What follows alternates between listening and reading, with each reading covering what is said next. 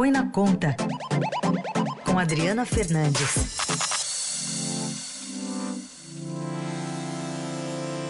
Hoje no horário de estreia, reestreia, né, Adriana Fernandes? Tudo bem? Bom dia. Bom dia, Carol. Bom dia, Raíssa. Exatamente, dia. A, a coluna agora passa às segundas, quartas e sextas, às 7h35 da manhã, um pouco antes, mas também com muita informação para os nossos ouvintes. É isso, uma semana de mudanças aqui na nossa programação, o ouvinte vai se acostumando aqui ao longo dos dias. Adri, hoje você fala para gente sobre esse espaço para o aumento das despesas do governo eleito em 2023, que poderá ficar ainda maior do que vem sendo negociado na PEC da transição. Conta para gente por quê. Carol, aí você vê como os detalhes eles acabam influenciando em e, e, o, e, o, governo de transição e também os parlamentares não têm muito interesse em mostrar. Acontece que o projeto de lei do orçamento, quando ele foi enviado ao Congresso Nacional, ele previa uma inflação medida pelo IPCA de 7,2%.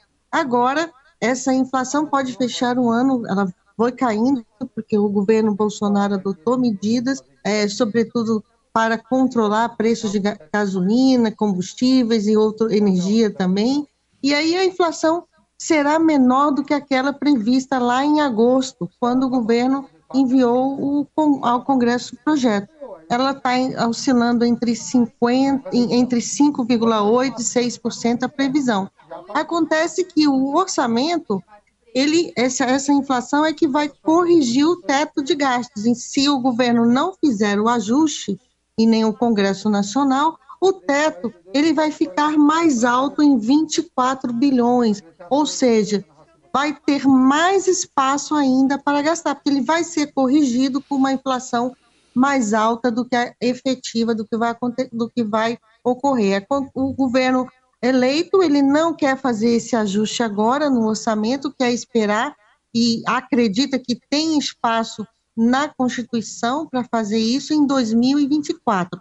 Toda essa, essa questão do cálculo, é, eu vou lembrar aqui, foi o cálculo do teto, ele foi alterado com a PEC dos precatórios para aumentar o espaço do teto, o espaço para gastar em 2022, esse ano aqui, ano de eleição. O teto, ele era corrigido com uma inflação em 12 meses até junho.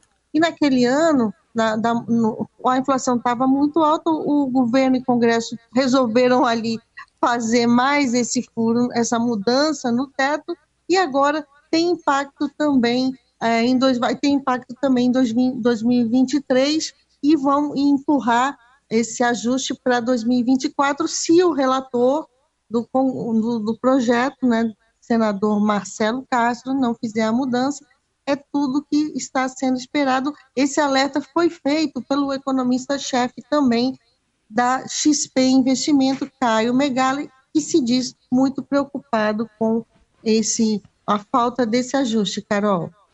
E isso pode estar sendo guardado aí, Adri, para uma negociação futura, talvez? Hum. Não vamos falar agora, mas daqui a pouco a gente fala, dependendo do andar da negociação, pode estar passando isso pelo governo de transição? Não, não acredito, Heisen. Sabe por que, que eu não acredito? Porque eles querem gastar mais, né? Isso daqui possibilita gastar mais com o entendimento jurídico da Constituição, do trecho que foi alterado na PEC dos precatórios. Então, o que eu, eu conversei com os negociadores do PT, é, da PEC da transição e do orçamento também de 2023, e eles dizem claramente: olha, vamos fazer isso em 2024. Isso está claro, ah, na cabeça deles resta uma dúvida legal é se eles teriam que fazer isso em 2024 ou fazer o ajuste ao longo de 2023. Por que, que eles não interessam? Porque eles vão ganhar mais espaço para gastar e, e, e, fazer o ajuste em 2024, ele vai ficar mais apertado, as despesas em 2024, mas eles entendem que em 2024 já estaria funcionando, já estaria aprovada a nova, uma nova regra fiscal, é isso que, eles contam, que ao longo de 2023 faça uma nova regra fiscal para substituir o teto de gastos, por isso que é mais um ganho que eles têm é, para poder aumentar as despesas em, no, no, governo, no primeiro ano do governo Lula. São 24 bilhões, se somado ao espaço que está sendo discutido, que é, por enquanto, né, eu acredito que vai diminuir as negociações da PEC, eu acredito bastante, inclusive escrevi isso, Raiz.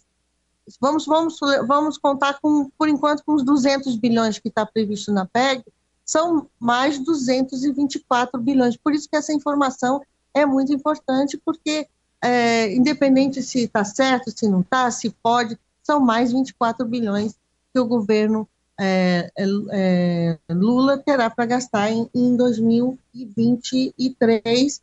E se, e se não tiver mudado a regra, ele, ter, ele vai diminuir, vai ter que fazer um aperto nesse montante em 2024. Hum. Não sei se conseguiu mostrar aí mais ou menos as, o, o, processo, né? É técnico, mas ele tem bastante relevância, Carol Reis. Sim.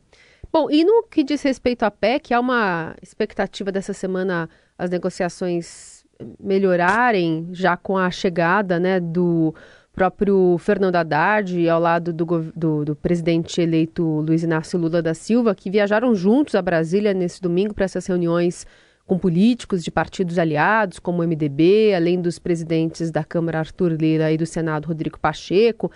Essa semana, essa PEC tende a andar mais, talvez até com a possível indicação, consolidação do nome de Haddad ou de outro personagem aí para o Ministério da Fazenda, Dri? Olha, eu acho que primeiro o, é, o, o Congresso está cobrando uma definição até amanhã para a PEC poder, o Senado, né, até amanhã, para a PEC poder ser votada essa semana, porque o calendário vai ficando é, mais apertado, mas esse, esse jogo de calendário, eu já vi aqui PEC ser aprovada muito rapidamente, então, quando eles fecham um acordão, fica tudo mais fácil. Mas há é, também uma intenção, uma, uma, uma carta na mesa do, da equipe do presidente eleito Lula de fazer, de seguir, deixar fazer esse aumento do Auxílio Brasil por meio de crédito extraordinário. Uma MP voltou à mesa essa discussão com base em uma decisão do Supremo Tribunal Federal. Ele tem o,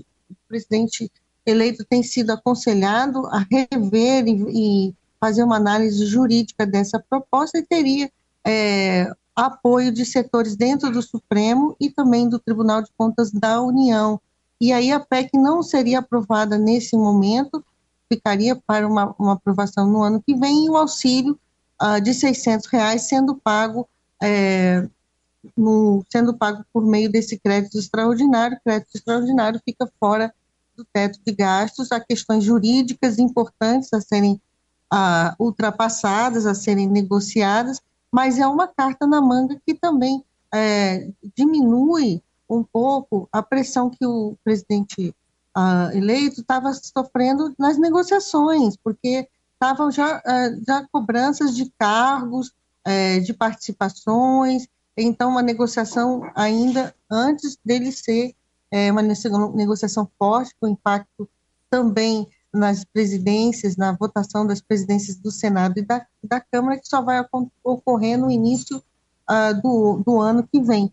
Então, essa carta está na mesa, eu não descartaria essa, esse, essa reviravolta, é, a depender da, do nível de cobrança que os políticos, as lideranças, é, farão ao presidente eleito ao longo desses dias aqui em que ele pela primeira vez toma, isso é o que se espera, né, tomará a frente das negociações. A gente, a eleição foi uh, ocorreu no dia 30 uh, de outubro. Uh, Lula foi, eh, tirou um, uma, um, um, pequeno recesso, depois ele viajou para o Egito, depois fez uma cirurgia e, e vem aqui então tomar frente agora essa semana das negociações. Os políticos está, estão continuam é, é, criticando o fato de não ter um interlocutor com quem é, tome a decisão e também se ressentem, é claro, do nome do ministro da Fazenda que vai, é, to, vai comandar a política